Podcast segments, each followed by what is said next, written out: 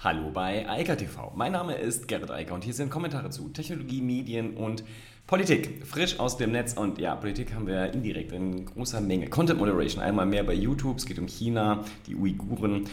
Dann haben wir TikTok, ähm, da geht es um Factory TikTok, also ein, ein großer Trend, der aber auch China betrifft und auch nicht so einen schönen Hintergrund hat.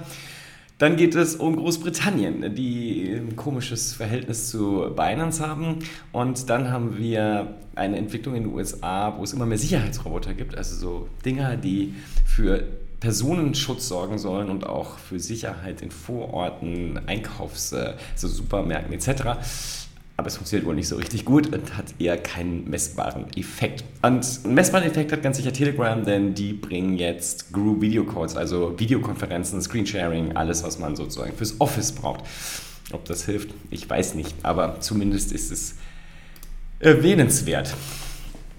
Also, China hat ein Problem in Xinjiang, also in dieser Region, wo insbesondere sehr viele muslimische Menschen leben, eine Minderheit, die Uiguren. Und aus diesem Teil der Welt hätte China am liebsten gar keine Berichterstattung. Aber es gibt äh, sehr viele YouTube-Kanäle, die das Thema aufgreifen. Und es gibt vor allem einen, der jetzt von YouTube zumindest temporär geschlossen wurde, aber ist mittlerweile wieder da, die Videos wieder hergestellt. Ähm, nichtsdestotrotz äh, muss darüber diskutiert werden, weil diese Art der Content Moderation ist halt schon ein bisschen schwieriger als das, was äh, da sonst so stattfindet. Der Kanal wird betrieben seit 2017, hat weit über 100 Millionen Views. Ähm, das sind immer Interviews, die geführt werden mit Menschen aus dieser Region und äh, die dann halt über YouTube verfügbar sind. Das, dass der chinesischen Regierung nicht gefällt, ist klar, äh, dass da sicherlich dann auch ähm, irgendwelche vielleicht auch gesteuerten Trolle dafür sorgen, diese Videos immer wieder zu melden, ähm, auch okay. Dass aber YouTube dann tatsächlich so harsch reagiert und äh, den Kanal schließt und auch noch Videos runternimmt, trotz massiver Proteste, das ist schon ziemlich bitter und äh, da zeigt sich halt auch, wo die Grenzen der automatisierten zumindest äh, Content Moderation liegen, auch bei einem großen Konzern wie Google. Das sieht man ja gerade bei YouTube immer und immer und immer wieder. Äh, die äh, Fehler und die Qualität des Content, der Content Moderation, die ist nicht so gut, gerade seit der Pandemie. Ähm, YouTube hat das Problem, ich habe schon ein paar Mal darüber gesprochen, dass sie nicht genug Mitarbeiter momentan haben, um die Content Moderation überhaupt durchzuführen. Deshalb wird mehr auf ähm, Algorithmen gesetzt und auf maschinelles Lernen und ja, das scheint nicht so richtig gut zu funktionieren. Wie dem auch sei, zumindest ist es jetzt wieder hergestellt, aber es sind wohl immer noch einige Videos, äh, die nicht wiederhergestellt wurden. Das muss noch folgen. Der Kanal wechselt gerade auch ähm, auf äh, alternative Videoplattformen. Das Problem damit ist aber halt immer, das Ziel der Anbieter ist, dass zumindest diese Interviews weiterhin verfügbar bleiben. Die Sichtbarkeit auf alternativen Videoplattformen ist natürlich sehr gering. Also mit einer mal abgesehen, aber TikTok ist dafür jetzt einfach das falsche Format, weil es hier halt um lange klassische Video, äh, Videos geht und ähm, ja, das kann man dann nicht in 15 Sekunden abfrühstücken.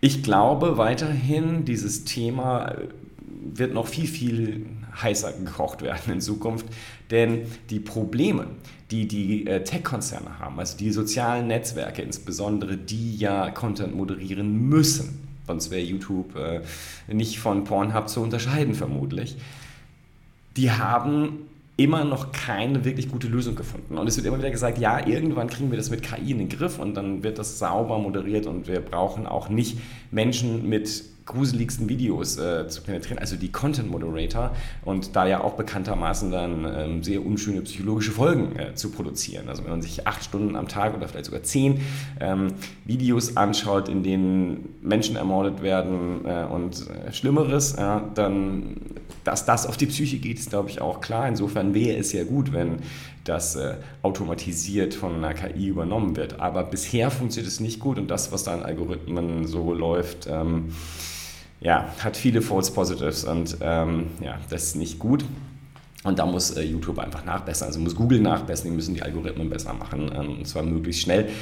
Und bis dahin müssen sie mehr Content Moderation durch Menschen halt äh, wieder herstellen. Das ist natürlich in der Pandemie jetzt ein Problem gewesen, wobei ich bis heute nicht genau verstanden habe, warum, also ist ja insbesondere Accenture, warum die es nicht hinkriegen, dass die gleichen Leute, die vorher im Büro das gemacht haben, das auch von zu Hause aus machen konnten.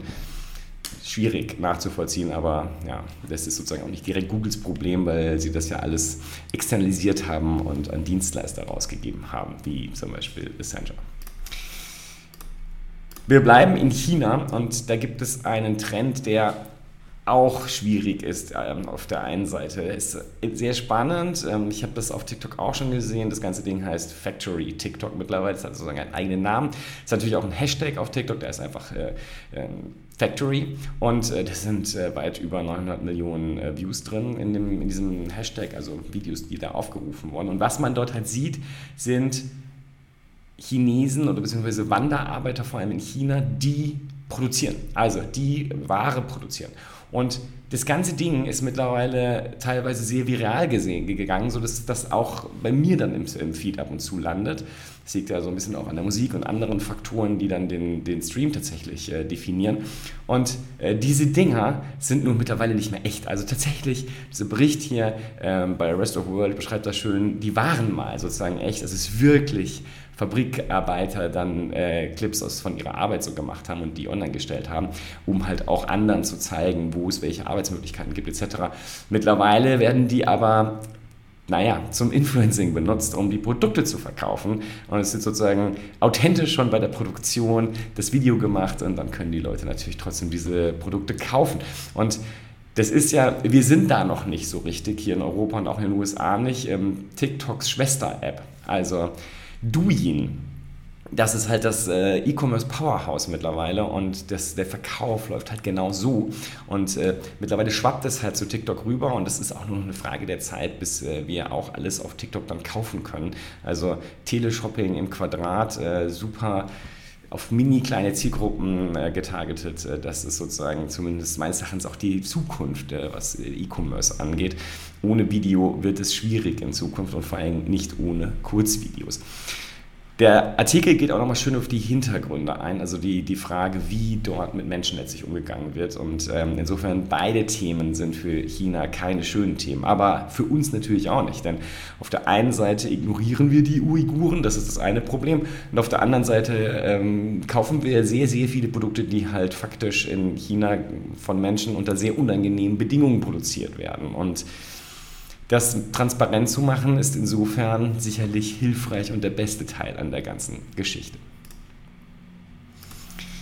Ja, Großbritannien. Ähm, aus irgendeinem Grund mögen die Binance nicht. Nein, tatsächlich ist es so, Binance, äh, der, die Krypto, der Kryptomarktplatz hat sich nicht registrieren lassen. Also die Tochterfirma von, äh, die in äh, Großbritannien arbeitet, treten aber nach außen so aus, als wäre, als wäre das so. Zumindest steht da nichts anderes. Und deshalb können halt natürlich Briten denken, die sind wohl reguliert, wenn sie hier eine Firma in der UK haben. Ist aber nicht so und äh, das hat die FCA jetzt gesagt, das gefällt uns nicht. Äh, und deshalb ähm, ist jetzt die interessante Situation eingetreten, dass zwar auch die Briten weiterhin auf Binance handeln können, Binance aber auf der Website für UK sagen muss, wir haben hier gar keinen, wir sind nicht registriert. Also ähm, ihr arbeitet halt in den USA und nicht, äh, nicht in Großbritannien. Ja, ähm, ist hilfreich. Ähm, ehrlich gesagt verstehe ich da Binance auch nicht, dass sie das nicht machen, denn das scheint gar nicht so problematisch zu sein und äh, dann den Anschein zu erwecken, ist immer so eine schwierige Kiste im Marketing.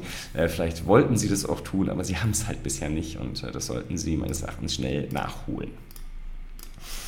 Und das gleiche sollten Anbieter von Sicherheitsrobotern. Also das scheint in den USA mittlerweile ein Riesengeschäft zu sein. Ähm, Roboter, die durch die Gegend fahren, mit Videokameras ausgestattet und äh, dann zum Beispiel in Stadtvierteln oder äh, Malls und irgendwo anders äh, für Sicherheit sorgen sollen.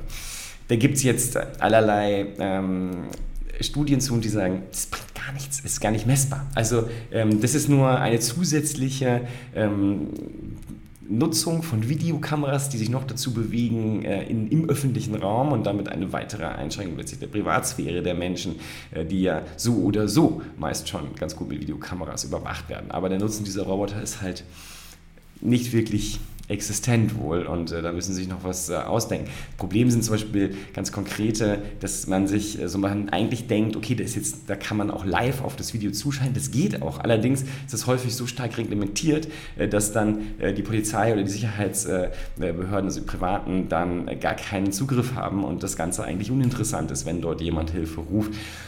insgesamt bisher wohl nicht ausgereift, obwohl und obwohl das bekannt ist, wenn die Dinger trotzdem gekauft.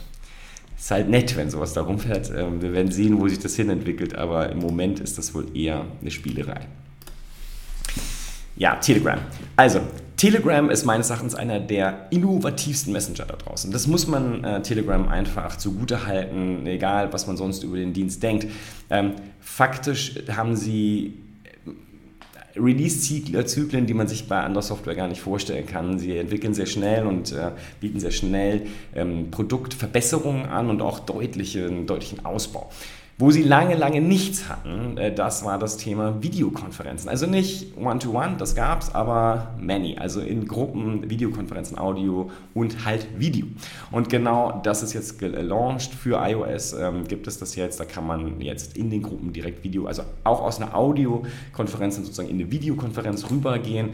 Und ähm, außerdem gibt es Screensharing, also man macht sich jetzt business ready. Ähm, ich habe das Gefühl, dass es ein bisschen spät kommt, aber ähm, es ist zumindest in der Integrationstiefe und was sie da jetzt gemacht haben, spannend. Das Problem ist wieder keine E2E-Verschlüsselung. Dann denke ich, warum soll ich jetzt Telegram benutzen, wenn ich E-Signal habe und da ja auch Group Video Calls habe mittlerweile und die sind sogar Ende zu Ende verschlüsselt. Also Telegram, wie gesagt, ähm, immer noch innovativ. Sie haben einige coole Features, aber wenn man es unter dem Strich sich betrachtet, dann kauft man sich einfach nur schlechte Sicherheit ein und es gibt Alternativen und deshalb ja, nett, dass sie jetzt auch Videokonferenzen können, aber noch besser einfach Signal nutzen, dann geht es auch mit der entsprechenden Sicherheit. In diesem Sinne, ich wünsche eine wunderschöne sonnige und heiße Woche und sage mal bis morgen. Ciao, ciao. Das war Eika TV frisch aus dem Netz. Unter eika.tv findet sich der Livestream auf YouTube. Via eika.media können weiterführende Links abgerufen werden. Und auf eika.digital gibt es eine Vielzahl von Kontaktmöglichkeiten.